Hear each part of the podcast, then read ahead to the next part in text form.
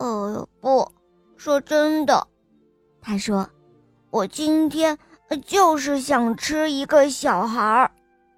鳄鱼爸爸和鳄鱼妈妈彻底失望了，他们哭了起来，伤心的喊道：“哦，天哪！我们的宝贝儿子不肯吃饭了。”这个时候，琪琪感到浑身没劲儿。可能是早上什么都没吃的缘故，他想洗个澡可能会好一点吧。于是他向河边走去，河岸上坐着一个看起来粗心大意的小女孩。哦，哦，运气真好啊！哦，我真的可以吃一个小孩了。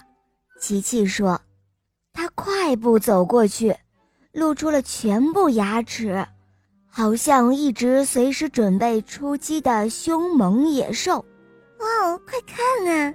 小女孩喊道：“一只小鳄鱼，哦，真是太小了，好可爱呀！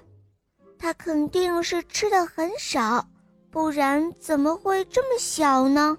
小女孩一把抓起琪琪的尾巴，在琪琪的肚子上挠痒痒，一边挠一边说：“咯吱咯吱。”挠痒痒，后来他总算是挠够了，把琪琪啪的一下扔进了河里。琪琪想，琪琪想，呃，真倒霉，太没面子了。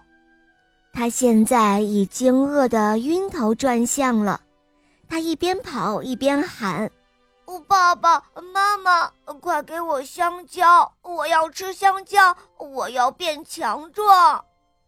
然后他吃了好多好多的香蕉，我要吃很多很多，变强壮，然后再去吃小孩儿。